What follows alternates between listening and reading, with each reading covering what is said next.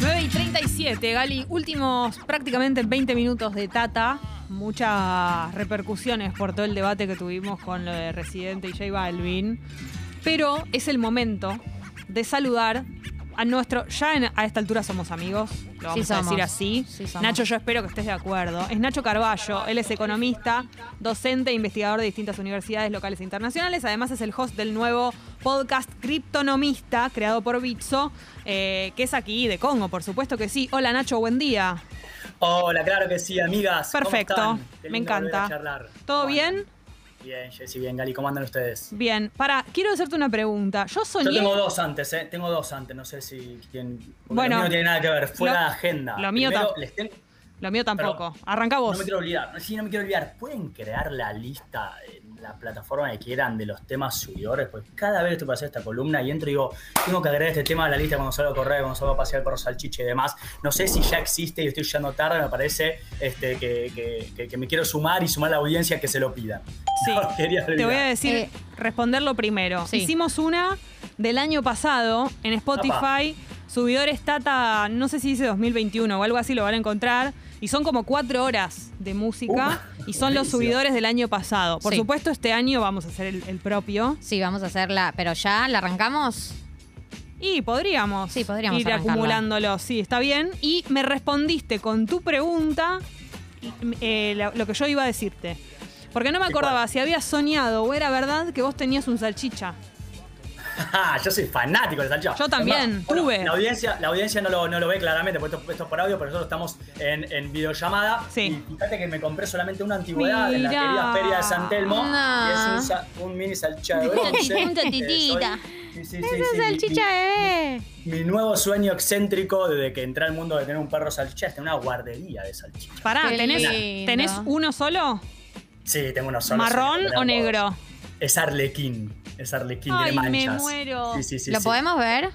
Hoy, en realidad sí, tendría que haber. Bueno, para la próxima les prometo. Ahí está. Generalmente, generalmente está durmiendo acá atrás de la silla. Pero bueno, cuando tengo que hacer videollamada la, la, la saco por si. ¿Cómo se- la debo ir. ¿Cómo se llama? El Se llama Pancha y, y- y es, un poco, es un poco secuestrada, porque en realidad es una historia muy cómica porque era de mi mamá. ¿no? Mi- nosotros somos seis hermanos y hermanas, y bueno, nada, mi, mi madre, eh, un poco, no sé si nido vacío, que bueno, se, se le dio por comprarse un perro salchicha. Sí, pero imagínate que son seis. Ese nido, cuando Sí, se vació, vacío. Sí, se vació. se bueno, sintió. ahora algo de eso vaya uno a saber. Porque el punto es que, claro, el salchicha pesa 8 kilos y medio. Y- Y, mi vieja pobrecita tampoco puede estar moviendo 8 kilos de brazo. Y vino por un fin de semana en la mitad de la pandemia, en el momento más crudo, julio del año del 2020. Y bueno, nunca volvió, nunca volvió lo de mi vieja. Así que. Por favor, el salchichas. Sí, sí, sí. Yo tuve salchicha mini, que es más chiquitito que el salchicha. A ella, se la- a ella- a ella- a ella le dijeron que iba a ser mini, pero no está. No fue, no fue Claro, tan mini. porque cuando, por ahí cuando se lo dieron era mini, efectivamente, Sí. pero después creció. Son tan soy- buenos. Son, tan son una cosa imper- Yo soy ignorante de los salchichas porque siempre fui más de la raza de perro boxer, eh, lo que, lo que Claro. era fanático de los boxer, pero pensé que nadie iba a poder superar mi. Imagínense que yo antes empezar a estudiar economía, mi primera carrera frustrada fue veterinaria, así que siempre tuve algo ahí con los animales. Son unos Sí, sí, sí. divinos, tienen unos temas con la columna, ¿no? Como que Sí, de grandes, todo lo que es eh, subir escaleras y esas cosas, ellos se les complica porque imagínate que tienen un cuerpito larguito. Sí, pe- y Entonces- bueno, pero es tan largo como su corazón. que Ay, por seguramente es un- favor. corazón distinto, porque tiene algo, tiene alguna cosa de conquista. Me Hermoso. ponen esa música de fondo y me, voy a cortar la, la- la columna para ir a abrazarla. Ay, por favor, abrazar. Pancha, la próxima la, la queremos conocer. próxima, la próxima la conocemos. Bueno, Nacho, a lo tuyo. A lo nuestro, a ver, Sí. dos cosas. Primero que nada, el episodio de hoy. El episodio de hoy a las 15 horas, adelantarles Eso, que, sí. que vamos a hablar de un tema que se va a relacionar mucho con lo que voy a pasar a hablar inmediatamente, que son las sanciones a, a- a Rusia en el medio del conflicto de Ucrania y principalmente el rol de la fintech y el rol de las criptomonedas. Así que si hago dire- directamente la introducción para que no nos quede del, del- del programa de hoy, que vamos a estar hablando de la primer plataforma global eh, descentralizada, que es a su vez la segunda criptomoneda más importante. La segunda criptomoneda más importa- importante es Ethereum y la plataforma, eh, perdón, es Ether y la plataforma es Ethereum, que tal vez les suene Sí. porque en diciembre vino el, el fundador, Vitalik Sí, estuvo Buterin. con Juan Grabois. Estuvo con, con todo, con Graboy, con Macri, después se juntó con, con eh, Con Guzmán. Guzmán hizo una también, gira- sí. estuvo en el barrio 31. Es una gira enorme. Bueno, eh, entonces en el capítulo de hoy vamos a hablar justamente sobre la descentralización más allá del mundo de las monedas, porque justamente lo que permite hacer Ethereum es crear aplicaciones descentralizadas, ¿no? Eh, de hecho, bueno, eh, ¿cómo se llama este pibe? Santiago Maratea, que estuvo haciendo todo este tema de las colectas, está hablando de crear una DAO, una, una organización descentralizada. Bueno, todo eso eh, nace y es una revolución gracias a Ethereum. Así que en el capítulo de las 15 vamos a estar aprendiendo lo básico de esta, esta, esta criptomoneda fundamental y también, bueno, un poco las, eh, no un poco no, sus diferencias, sus promesas y propuestas. Excelente. Hermoso, me interesa muchísimo.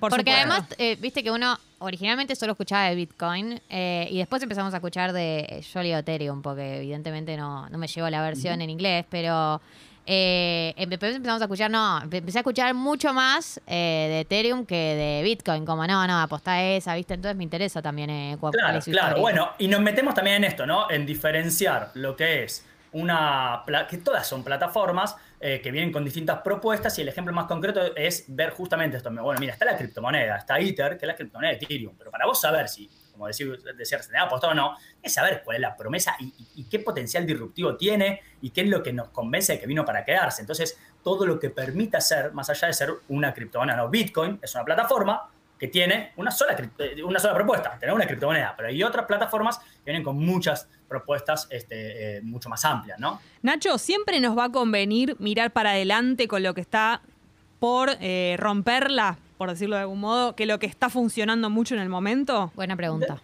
Es una gran pregunta, de hecho yo creo que va a depender mucho del perfil del inversor o la inversora. En este caso, eh, de nuevo, eh, lo mejor siempre es diversificar, ya vamos a hablar de esto cuando haya menos cosas de coyuntura para hablar, eh, pero, pero va a depender mucho de cada uno. Yo les comparto mi ejemplo, yo he pasado todos los perfiles, de tener 300 mil millones de cosas por todos lados, a no tener nada, a tener solamente algunas, algunos activos que creo que son súper seguros, ¿no? Entonces, el perfil del inversor y la inversora también es algo que se que, está muy relacionado al contexto personal y los planes de vida que tiene cada uno en el momento que mm. decide invertir. En resumen, eh, no, no necesariamente, pues si no va a estar todo el tiempo tirando fichas en cosas que no sabes para dónde pueden ir y nadie sabe claro, nadie te puede garantizar que, claro, qué es lo que va a pasar en el futuro. Claro, depende entonces de tu perfil y de tu, de tu economía más claro, que por ahí estás muy metido en el mundillo y decís, yo vuelo por mi breve experiencia en el mundo de las finanzas que esto la va a romper y pones ahí y por ahí acabas de arrancar. Sí. Ustedes, ustedes saben que el otro día, eh, bueno, yo tengo un muy querido amigo, le, mando una, le voy a mandar un saludo a Diego Rodríguez, Diegote. Él es capo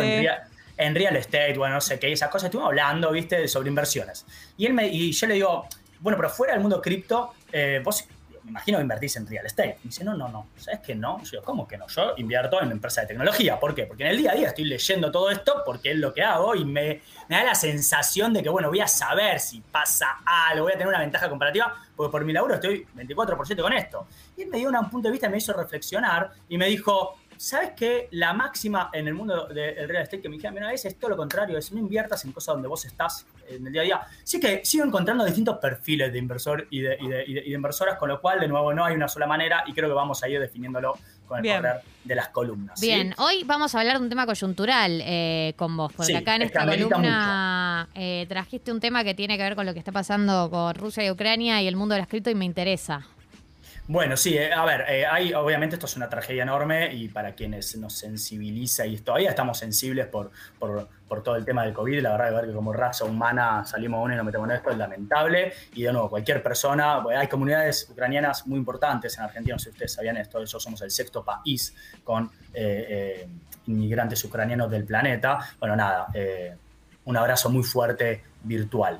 Em, en este caso, al margen de todo lo que está pasando, hay como una guerra paralela, que es la guerra financiera. En realidad esto siempre sucede, pero hay una, una, característica de lo que está sucediendo en, el conflicto de, Rusia y Ucrania, que está muy vinculado a todo lo que estamos hablando en estas columnas, también a las cripto, pero en realidad a la economía financiera tecnológica. Eh, y esto está marcado, puesto que el viceprimer ministro de Ucrania, voy a pronunciar el nombre una sola vez y después voy a decir el viceprimer ministro, es Mikhailo Federov, eh, es, además de ser el viceprimer ministro, es el, el, ministro de Transformación Digital de Ucrania. Y desde el momento uno que empezó este conflicto, fue muy activo en hacer llamados a las nuevas empresas tecnológicas a sancionar, a sumarse a este pool de sanciones con Ucrania. Por ejemplo, un llamado a PayPal y a Viver, que es otra plataforma similar de, índole global, que bloquee, que se suma a los bloqueos eh, eh, a Rusia. También un llamado concreto a Tesla para que habilite eh, este Internet satelital que tiene Elon Musk en Ucrania con mayor intensidad, pero que bloquee a Rusia. Llamado directo a Mark Zuckerberg para que bloquee Facebook en Ucrania. Y por supuesto también lo que se hizo eh, de público conocimiento, recibir donaciones para el ejército ucraniano a través de criptomonedas. De hecho, un, anuncio donde no había ni un código bancario, simplemente era la adres de Bitcoin, la adres de, Ethereum y una adres eh, eh, para recibir USDT. ¿Sí? Entonces, em, el rol que están tomando las nuevas tecnologías en este conflicto es superlativo, es muy interesante y particularmente trae a, debate algo que estamos hablando en todas las columnas y que es fundamental para la audiencia que nos está siguiendo en, el, podcast de Bitso, que es lo relativo detrás de la promesa de la descentralización de las cripto. ¿no? Ustedes habrán escuchado, bueno, los cripto es independiente, los gobiernos no se pueden Claro, es libre, es descentralizado. Y en, la, en, nuestro podcast nosotros estamos contando todo esto siempre con un condicional. Esta es la promesa, esta es la promesa, esto es lo que quieren. La letra chica, Nacho. La letra chica, ¿cuál es? Y es lo que estamos viendo en este conflicto de la manera más tajante y probablemente sea un golpe al sector cripto que obligue a poner un poco más los pies en la tierra en su discursiva y en su, en su pata comunicacional, ¿no? Eh, que es, bueno, a ver, eh, todos ingresamos al mundo cripto a través de dinero fiat, lo que es el dinero de curso legal, sea el dinero internacional, dólar, euro, yuan, lo que sea, o pesos argentinos o, demás. Y el grueso del ingreso al mundo cripto se hace a través de una institución que está regulada. ¿Esto qué quiere decir? Si bien la blockchain es descentralizada y efectivamente es autónoma, vamos a ver ahí que nadie puede ir y apagarla, nuestros canales de conexión al mundo cripto en el grueso de manera superlativa, hasta que no nos dominen la DAO de, de Santi Maratea y todas estas nuevas tendencias, no tan nuevas tendencias, pero todo, esto no sea mainstream, em, son instituciones. Entonces, ¿qué es lo que vimos? Vimos que Metamask, por ejemplo, que es una wallet para justamente administrar eh, generalmente eh, tokens de distintas blockchains, como por ejemplo eh, Ethereum y tantos otros, em, Ether y tantos otros, Ayer tuvo un escándalo porque en Venezuela de repente eh, los usuarios no podían ingresar porque Venezuela, por ser un país aliado a Rusia o cercano a Rusia, entró dentro de la lista de economía sancionada de los Estados Unidos, entonces las empresas que están por detrás, ¿no? Y de repente la gente se quedó como, che, pero esto no era descentralizado, esto no era... Claro, eh, esto no, era completamente independiente de todos los estados. Exacto. Habrán escuchado hablar de los, de los NFTs, y todo el mundo del criptoarte y los coleccionables, ¿no? Y está haciendo un boom en la industria de, eh, de, contenidos, porque de nuevo... Igual yo creo que hay mucha gente no debe saber lo que es el, NFT, NFT. Lo vamos a hablar en un capítulo y, seguramente en una columna lo vamos a profundizar, pero para resumir, imagínense, como decimos, una criptomoneda descentralizada y nadie es dueño y, uno es libre, bueno, es la posibilidad de crear, de llevar esas características a cualquier cosa que pueda ser digital. El grueso de esta revolución, de este cualquier cosa, está haciendo en el arte, ¿no? Entonces, ¿qué pasa? Obras de arte que no pueden ser, eh, que tengan un sello de autenticidad. El ejemplo es la Mona Lisa, ¿no? Hay una sola Mona Lisa, pero hay 3.000 copias de la Mona Lisa. Ahora, la original vale mucho más, ¿no? Mm. Entonces, poder crear arte digital o, tener ese sello de autenticidad de un artista le da mucho valor. Esto fue un boom en el 2020, 2021 enorme. Hizo que empezaran a hablar de esto de nuevo. Eh, Justin Bieber tiene suyo. Tiene un. ¿En serio? Su propio NFT. Sí. Le arman tipo un dibujito. Justin Bieber. Le arman ah, como un dibujito, no sé. Yo, yo armo. Es como que Martín Garabal, por ejemplo, viste que hace dibujos eh, digitales y, reales.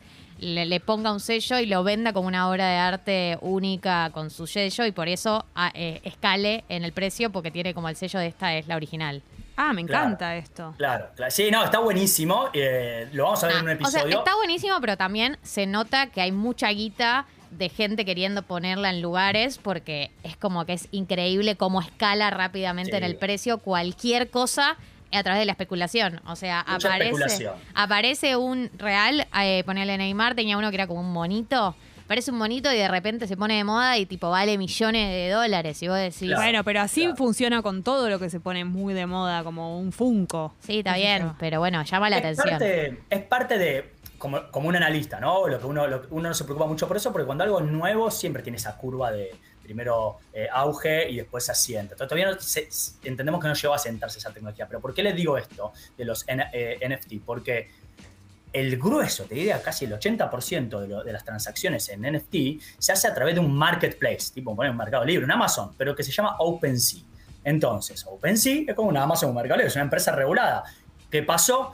producto de las sanciones, bloqueó a los usuarios que estaban en países como Israel y otros, ¿no? Esto fue también estos días atrás. Entonces, ¿qué pasa? Todo un revuelo porque de repente los artistas, che, pero no era que esto era descentralizado, pa, pa, pa. Bueno, eh, vamos a desarrollar esto, vamos a invitar especialistas en nuestro podcast para hablarlo, pero súper, súper relevante porque me parece que, de nuevo, más allá de la tragedia, hoy amanecimos, de nuevo, escuchando bombardeos cerca de una central nuclear, realmente la estupidez humana este, es, superlativa en estos días, eh, pero bueno, si queremos sacar todo ese tema, que es lo más relevante, bien, no, no, no quiero minimizarlo, y hablamos de temas fintech, creo que el conflicto de Ucrania está trayendo grandes debates eh, que van a cambiar un poco el curso de la discursiva y también van a terminar educando y formando un poco sin quererlo. Como por ejemplo esto, sí, descentralizado, open source, abierto, pero guarda, todavía con matices, todavía el grueso es a través de empresas tan reguladas y si de repente un gobierno, como en este caso de Estados Unidos, toma una decisión política, nos afecta a todos los que este, estamos participando. Así me parece que ese es un dato este, muy importante a seguir en cuenta y que bueno, eh, hoy cuando escuchen a las 15 horas eh, la columna sobre lo que son las plataformas que permiten desarrollar aplicaciones centralizadas,